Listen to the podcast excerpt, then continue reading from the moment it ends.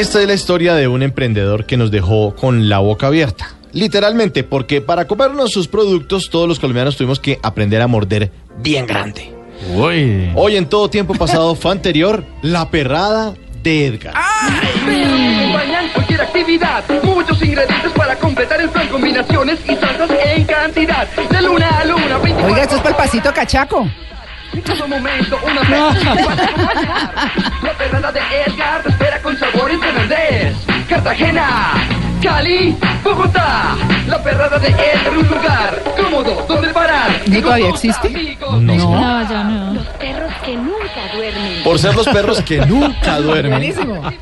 La perrada de Edgar fue eh, la comida oficial para después de la rumba en los años 80 y principios de los 90, hace 30 años. ¿Me consta? Sí, La perrada. sí, sí. Eh, estalló el mundo de las comidas rápidas, algo que muchos pensaban que era una modita y pasajera, pero Ay, se no. convirtió en una industria multimillonaria. Una delicia.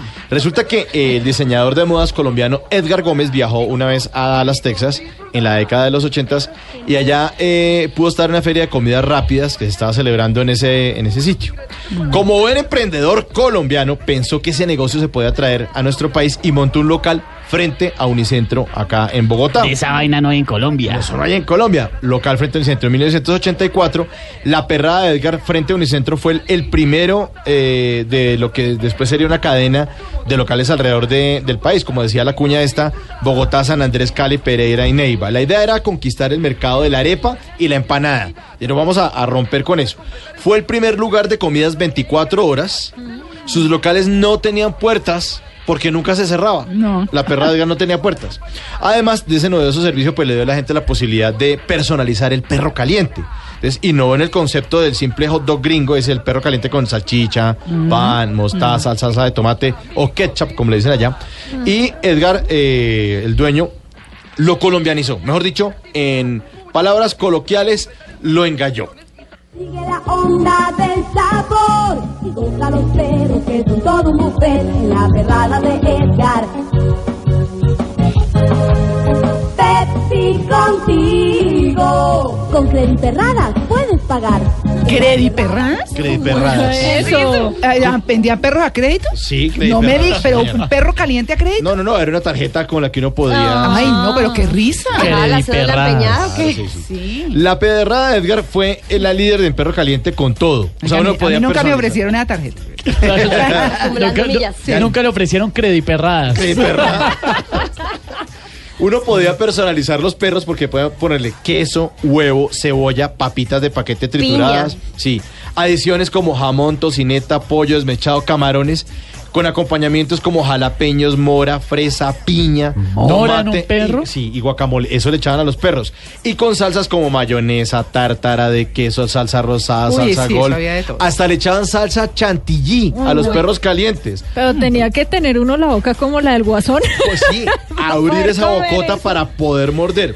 Entonces los perros que nunca duermen innovaron la manera de preparar perros calientes en Colombia. Era la comida para después de la rumba y, y muchos eh, otros siguieron sus pasos y copiaron este modelo de negocio. Perros que acompañan cualquier actividad. Muchos ingredientes para completar el plan. Combinaciones y salsas en cantidad. De luna a luna, 24 horas. No, es un jinglero encantador. En todo momento, una Pepsi para acompañar. La perrada de Edgar te espera con sabor en Fernández. Cartagena, Cali, Bogotá. La perrada de Edgar, un lugar cómodo donde parar y con tus amigos disfrutar. Era pegajoso. Sí. Sí. Oiga, pero ¿cómo se acabó esa industria? En 1900, ya le voy a contar. En 1989 la perra de Edgar ya tenía una alianza con Pepsi como bebida exclusiva de sus locales y también se inventó ese jingle que ustedes oyeron ahorita, la, la- la canción oficial para su publicidad. Sonaban cuñas en radio con un tono que identificaba su marca con estilo de rap como el de Vanilla Ice. Por eso, por eso eh, la música que sigue después de esta cuña, pues la pueden ahí oír de, de- de- de esta música noventera. Eh, además, se hizo un comercial de televisión, eh, parecía una empresa imparable, así que trató de innovar con un menú mucho más familiar que incluía unos productos como hamburguesas, lasañas, sándwich, pinchos y tacos. Pero vino la apertura económica de los noventas. No todas las marcas de comida rápidas eh, estaban tan fortalecidas para la competencia internacional y competencia también local. Entonces la lucha entre esas marcas fue feroz. Además, eh, se tuvo un sobreendeudamiento, pues la perra de Edgar, pues empezó a abrir más locales, se empezó a expandir y, eh, y e hizo eso que al contrario, pues se tuvieran que empezar a contraer, a, eh, a cerrar, a cerrar locales y a volverse Ah, cada vez más chiquitos. vaina. Ah. Además, los adolescentes que comimos perro después de la rumba, eh, pues ya no rumbeamos tanto. Nosotros de esta generación pues ya no rumbeamos tanto. No, un y perro además ya- caliente a esa hora le cae re mal a cualquiera. ya- No, hay mucha gente que sale de rumba a comer perrito. Pero ¿de qué edad? ah, no, no, eso sí. estos de la- del combo de Vanilla Ice, de Habría que MC hacer un Hammer. sondeo. Sí, La acidez los mata. Es que los que, oy- los los que oíamos este tipo de música, oigan esto. A ver.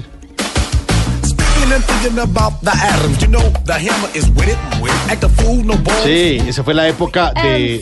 MC. Exacto, de, de Adams Family. Eh, pues ya, ya no estamos como para esos perros. Y además, sí, además la, la, la, la, eh, la, la- la oferta. Y además nosotros ya comemos como otra cosa, ¿no? Ya no piensan en un perro, sino. Primero que todo no rumbea para. Exacto, me voy a tomar un cafecito y me sí. acuesto a dormir. Sí, unas galletitas y me que en acuesto. esa a- época andábamos con perro Sí, exacto, exacto. y comíamos perro en Edgar. Entonces ya tenemos además más opciones. Poco a El poco que lo se fueron- entendió, lo entendió. Poco a poco se fueron apagando hasta que en el 2002 se dio el cierre definitivo de todos los locales eh, desocupados a los que ya nadie volvía. Pero el emprendedor, emprendedor es emprendedor, el señor Edgar Gómez, se fue para Estados Unidos y en Miami abrió un local de la perrada de Edgar. Hay uno en Miami. Ah, Sí. Sí. Muy Entonces, a la- famoso. A, la tierra del hot dog, pues llegó alguien a, a mostrar cómo se preparaban pues de manera sorprendente. Hasta Anthony Bourdain, el famoso chef y crítico mundial de restaurantes, No. estuvo en un local colombiano allá en Miami probando perro engallado al estilo colombiano. Allá estuvo. I usually head over to get a Colombian mutant hot dog. Colombians like to do strange and wonderful things to their dogs, and there's a lot of places around Miami. Ah, lo que dice es que Colombia le mete cosas raras y los maravillosas a los perros, sí, sí. So much to choose from. Chef Edgar Gomez moved to Miami about five years ago, and he's been serving up these tube-shaped beasts since. Bueno, para que se haya dedicado Anthony Bourdain, que es uno de los críticos de la Sí. culinaria más importantes del mundo en televisión, pues a ver. Pues probó y obviamente le gustó la perrada de Edgar. Y a pesar de que se habla de revivir la marca, supuestamente, es muy poco probable que eso pues, suceda. En Colombia, sí. En Colombia, sí. Seguramente la perrada de Edgar, por más que lo intente, pues no volverá a ser como antes. Las generaciones, pues ya cambiamos. Los clientes ya somos padres de familia, con miles de opciones. Uno busca llevar al niño ahí a otra cosa. Y además, los 80s y 90s con ese rap estilo MC Hammer, Vanilla Ice y Tortugas Ninja ya nunca volverán. Todo eso hace parte de nuestros recuerdos, de nuestro pasado, porque todo tiempo pasado fue, anterior.